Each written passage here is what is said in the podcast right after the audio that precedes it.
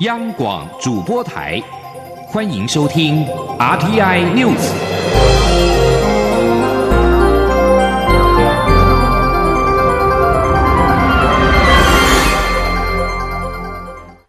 听众朋友您好，欢迎收听这节央广主播台提供给您的 RTI News，我是张顺祥。世界卫生组织的秘书长谭德赛二十九号宣布，召集专家在三十号再次的举行紧急会议，讨论起自中国武汉的新型冠状病毒肺炎疫情是否会构成国际关注的公共卫生紧急事件。谭德赛本周访问过中国，与中国国家主席习近平会谈。他表示，由于持续出现2019新型冠状病毒在中国境外传播的病例，有必要再次召开紧急会议。谭德赛表示，感染这种病毒的大部分患者只出现较轻微的症状，但大概有五分之一会出现重症，包括了肺炎跟呼吸系统衰竭。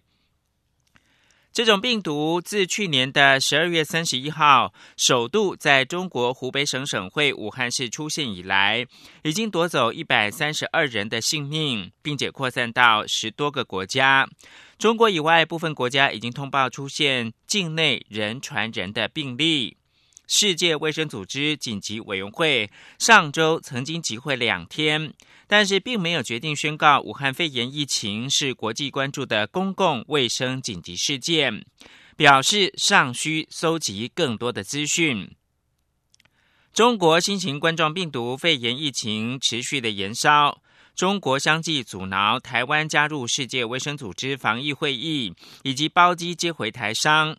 副总统当选人赖清德二十九号说：“中国不必损人不利己，打击台湾。”忽略台湾民众健康的权益，台湾会继续加油，不会放弃。武汉肺炎疫情可以让国际社会看得更清楚，中国阻绝台湾于世界卫生组织之外，牺牲台湾人民健康人权，并不公平。希望因此可以得到国际社会更多的支持，让台湾早日参与世界卫生组织。至于阻挠包机在台商回西回来一事，赖金德则表示，政府会持续的沟通，希望能够达到目标。中央流行疫情指挥中心二十九号举行专家咨询会议，与会的专家李秉颖坦言，目前台湾对武汉肺炎疫情掌握上有困扰。就是没有办法第一时间掌握对岸的疫情资讯，这可能会造成检疫的缺口，而这也反映出台湾应该参加国际卫生组织的重要性。他呼吁国际社会应该正视这项问题。请记者肖兆平的采访报道。中国武汉肺炎疫情持续扩大。根据中国疾控中心二十八号为止的通报资料，中国三十一省市区已经确诊有五千九百七十四例新型冠状病毒确诊个案，疫情仍持续延烧。加上台湾二十八号出现首起家庭内的群聚感染确诊个案，更引发民众关注后续防疫作为。为此，中央流行疫情指挥中心二十九号临时召开专家咨询会议，会后由传染病防治医疗网指挥官张尚淳以及专家咨询小组委员台大小儿科副教授李炳颖共同举行说明会。李炳颖表示，面对可能在世界大流行的新兴传染病，第一步就是要采取围堵策略。如果围堵失败，才会进入减灾期。目前台湾疫情状况都是来自武汉，并没有境内社区感染，所以还不用特别。拉高防疫作为，不过他也说，台湾目前面临防疫难题，让台湾无法在第一时间获知疫情资讯，难以及时调整检疫措施，因此呼吁国际社会应该重视。他说，没有办法直接获得疫情资讯，哦，所以这一点又又再度告诉我们说，台湾加入国际卫生组织的重要性。当你的现在我们的疫情只能够间接间接从一些新闻报道去去寻找蛛丝马迹，我们没有办法直接或者立即的资讯，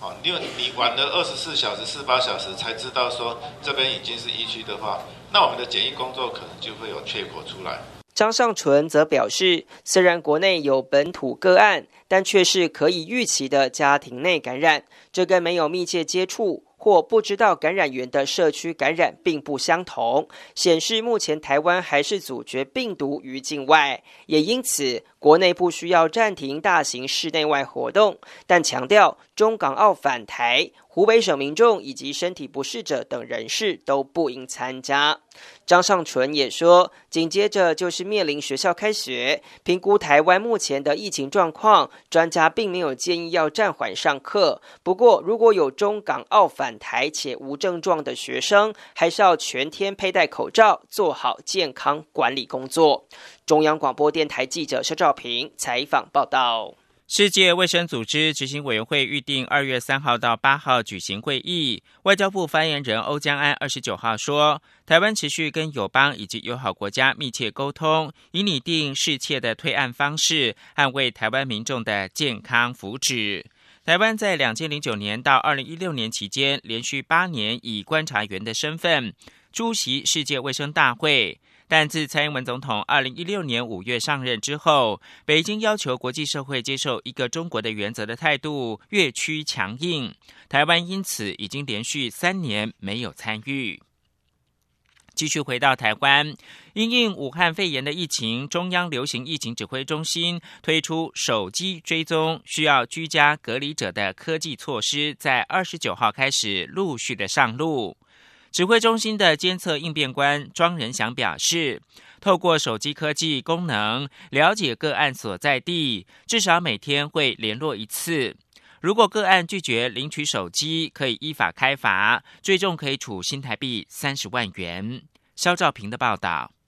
中央流行疫情指挥中心二十九号表示，截至二十八号统计，国内新增九十六起严重特殊传染性肺炎通报个案，目前共有六百二十一名个案，其中包含已经确诊武汉肺炎的八名病例，以及三百八十六名检验排除者，还有两百二十七名正检验当中。指挥中心监测应变官庄仁祥进一步表示，八名确诊患者中追查。共有四百六十名接触者，指挥中心会与地方卫生局合作，透过配有 LINE 的专用手机，协助监测个案是否依法居家隔离。庄仁祥也说，监测用手机是根据基地台发射范围来了解个案是否超过居住地，但也坦言科技手段还是会有局限，但将会运用民政与警政系统双轨确认。他说：“有个 SIM 卡啦，那个 SIM 卡它会当然就会有 GP，就是讯号，那就会有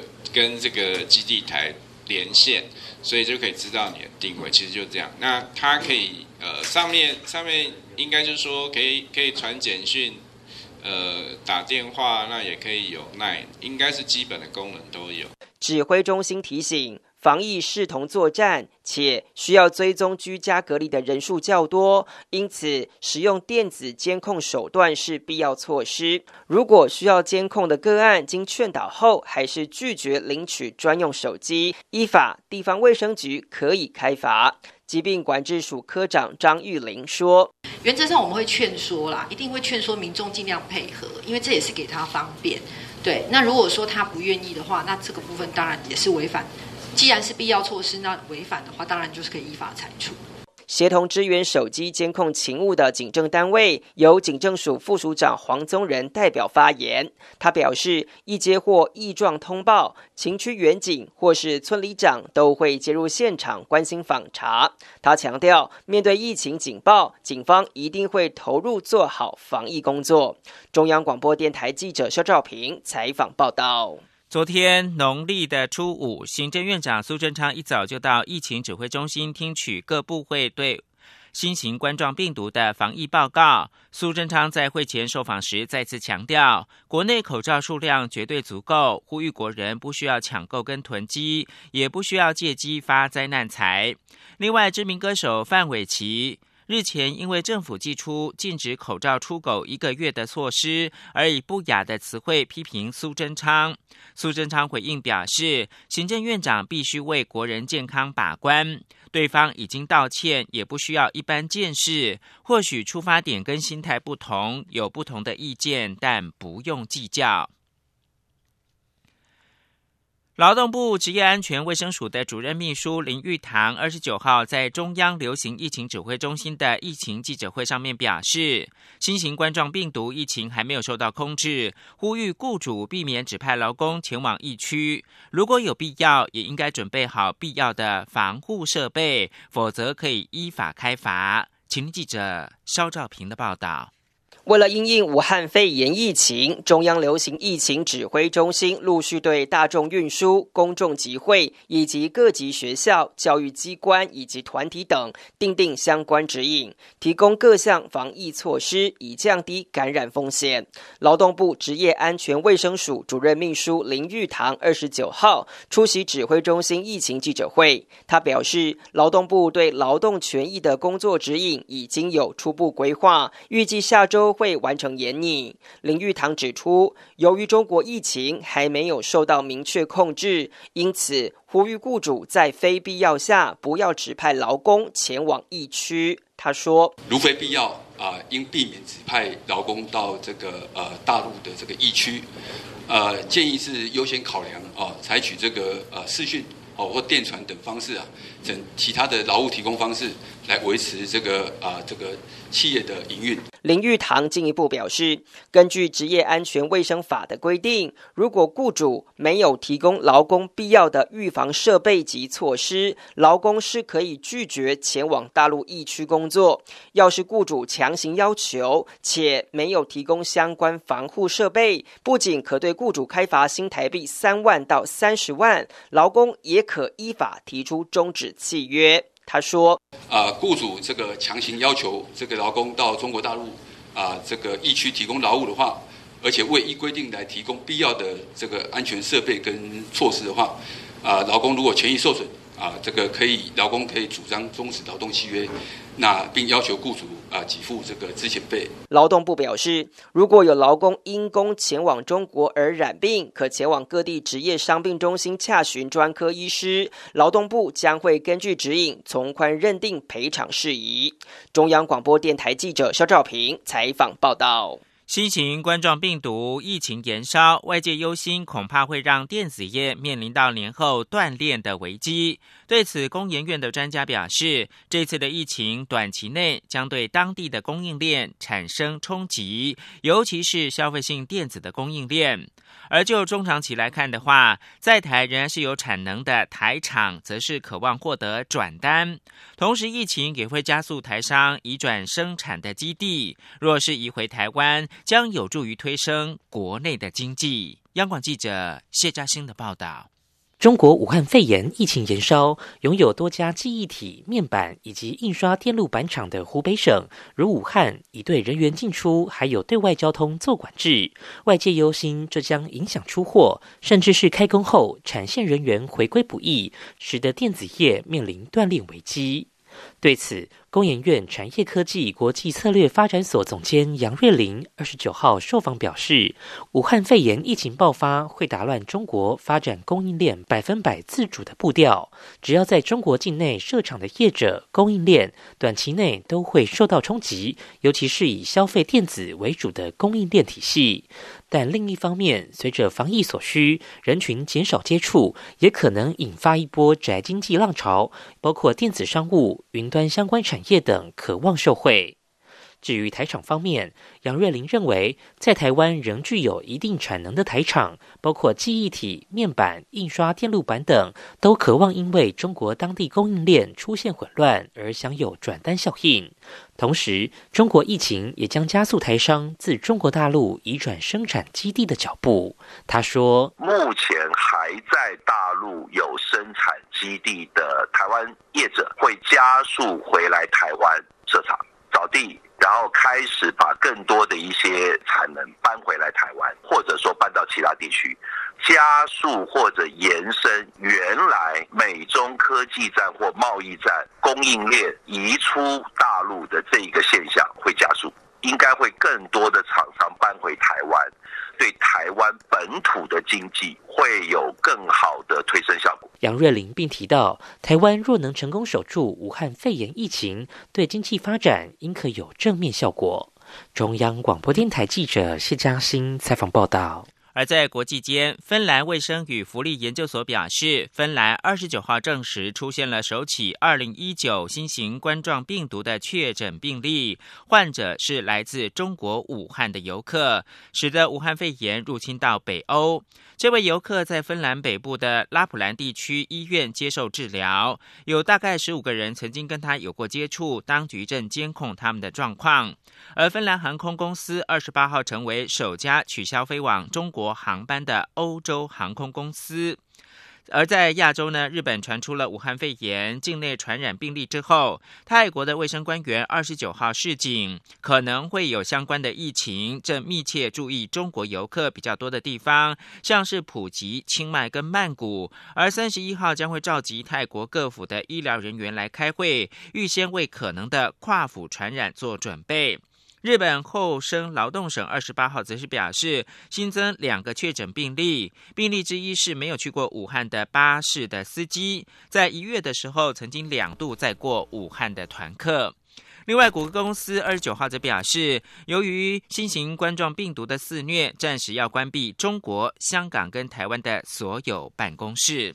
另外，在西藏自治区二十八号传出有新型冠状病毒的疑似病例之后，在二十九号上午召开了应对会议。即日开始，全区要启动突发公共卫生事件的一级响应，是全中国三十一个省区市当中最后提升到一级响应的地区。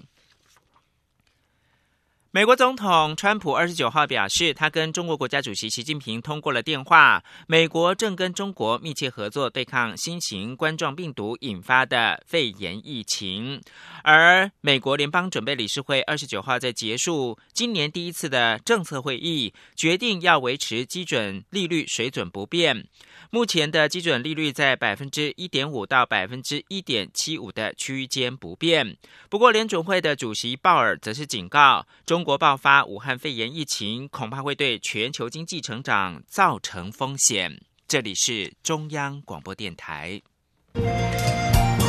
是阳光，翅膀打开了世界之窗；是阳光，翅膀环绕着地球飞翔。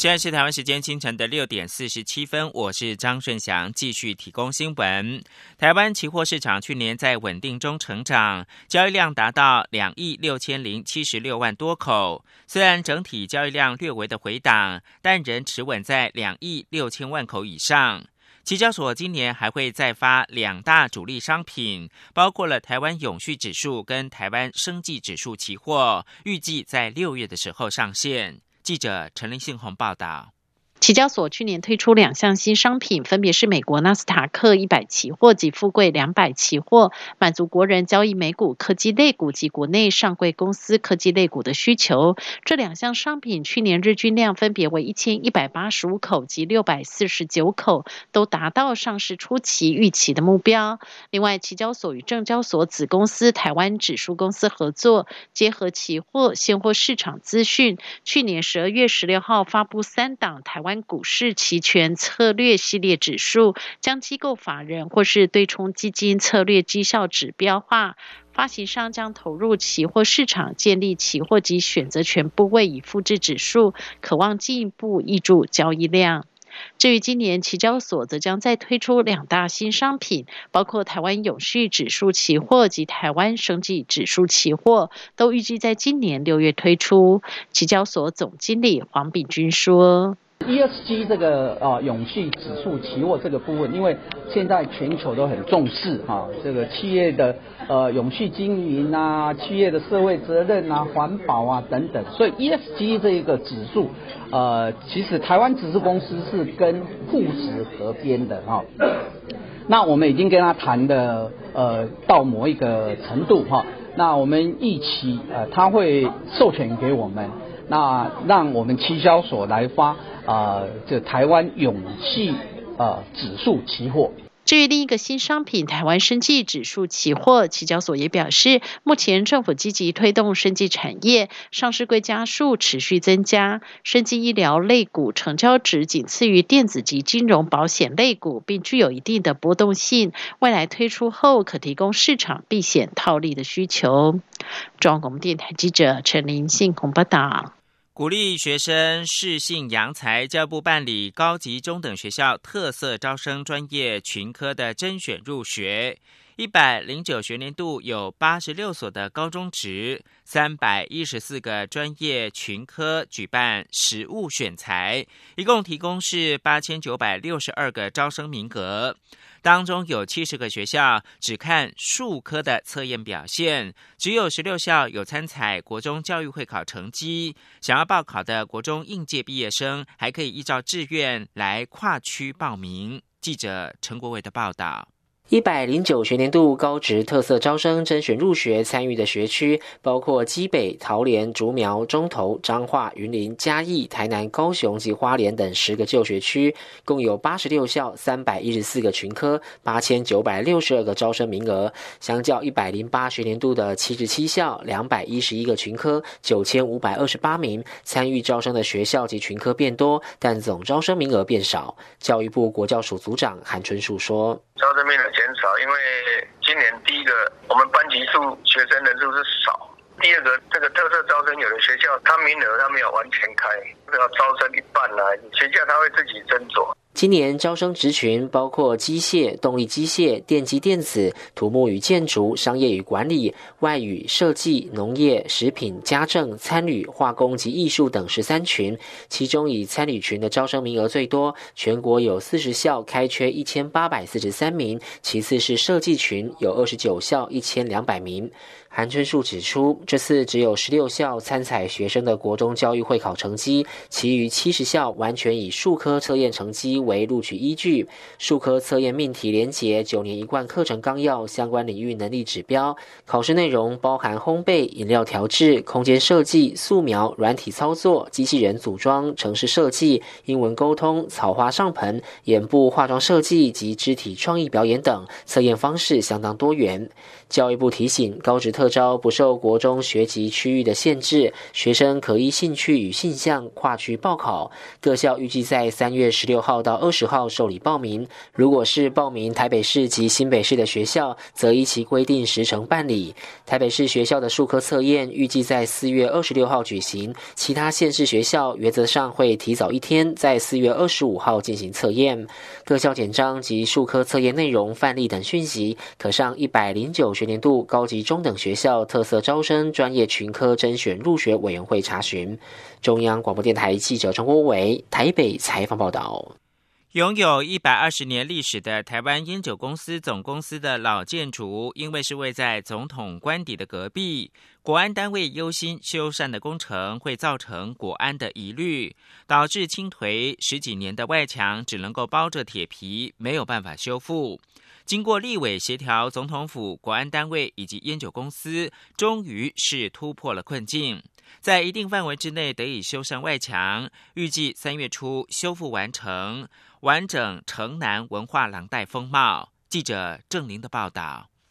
台湾烟酒公司前身是专卖局，于一九零一年成立，建筑物新建于一九一三年，是台北市重要地标之一。不过，靠近总统官邸一侧的烟酒公司外墙，因为国安问题，推皮十多年仍无法修复，只能用铁皮围起，让导览在地文化的里长及文史工作者都感到相当可惜。无党籍立委林长佐表示，由于国安单位担忧工人在修缮外墙时会对官邸进行刺探或丈量。外墙问题只能搁置，但经过沟通之后，国安单位与总统府都给予正面回应，同意在一定范围内修复围墙。我们现在这个铁皮大概在三月初的时候就可以拆除，那整个这个围墙就可以把它修复完成，大概在二月底左右就可以修复完成，那年后就会开工了。所以我相信未来我们在地的里长，还有我们关心这个在地文史的工作者，他们在导览的时候，带到这里就不会出现一个奇特的一个状况。林长佐也说，除了国安问题外，烟酒公司常年来都没有足够的预算和经费修缮古迹建筑，只能用铁皮、拉管等方式维持使用。但在地文史工作者认为这样会继续耗损古迹，因此在第九届国会修正文资法，规定每年支付给国有财产署的租金，拿来维护古迹就可以扣抵。只要烟酒公司草拟维护计划，送交文化部审议通过，就能补贴。林长佐表示，城南文化廊。带包括古岭街、旧书街、二二八国家纪念馆等，尤其具有一百二十年历史的烟酒公卖局更有象征意义。因此，希望透过百年建筑活化，让城南文化廊带整体都能提升。央广记者郑玲采访报道。台湾的寺庙展现独有的文化风情，外国观光客到台湾几乎都会到各地的寺庙来参观。为了让国际友人也能够轻松体验，内政部推动了英语友善寺庙。目前全台湾已经有三十五家的寺庙完成了设置双语诗签以及英语友善环境，让外国游客也能够看懂签诗，了解各家寺庙的文化。央广记者刘品熙的采访报道。内政部表示，台湾各地的宗教文化非常具有特色。春节连假，除了国人会到寺庙走春、参加祈福点灯、敲响平安钟等活动，近年来也有越来越多国际观光客参与台湾春节的宗教文化活动。因此，内政部特别推动英语友善寺庙，包括参拜流程、环境简介等都有英语翻译，就连签诗也都有英语版，让国外观光客能够轻松体验。内政部民政司副司长郑英宏说：“今年呢，也有越来越多的国际观光客参与我们春节的宗教文化活动，所以内政部特别推动的英语友善寺庙，让外国人士可以借由英语的寺庙严格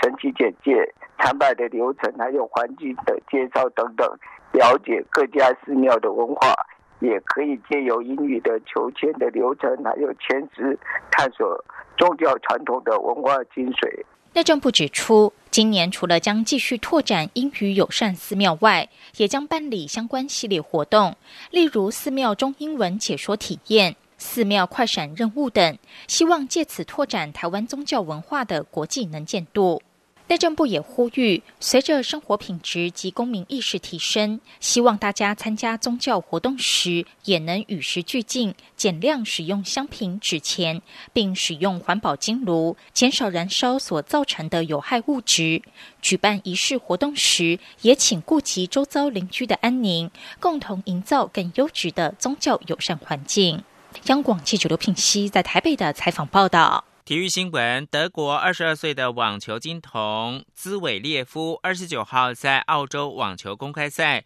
击败了瑞士老将瓦林卡，首度闯进到大满贯的四强赛，承诺若夺冠要把奖金全数捐给澳洲。而西班牙名将蛮牛纳达尔在八强赛落败出局，第七种子的。兹韦列夫以一比六丢掉首盘，但随后以六比三、六比四跟六比二连下三盘，粉碎了二零一四年澳网男单冠军的瓦林卡夺梦的美冠。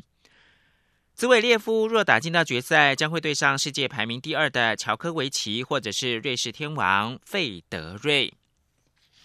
最后看到是根据欧洲联盟二十九号公布的新指引，欧盟国家可以限制或禁止高风险五 G 供应商参与国际电信网络的核心零件。此举可能会对中国电信的巨破华为造成伤害，但可能无法安抚美国。这项新的指引是欧盟二十八国同意的非约束性的建议，试图在国家跟欧盟层面解决网络安全的风险。尽管新的指引没有指明任何特定的国家或者是公司。以上新闻由张顺祥编辑播报。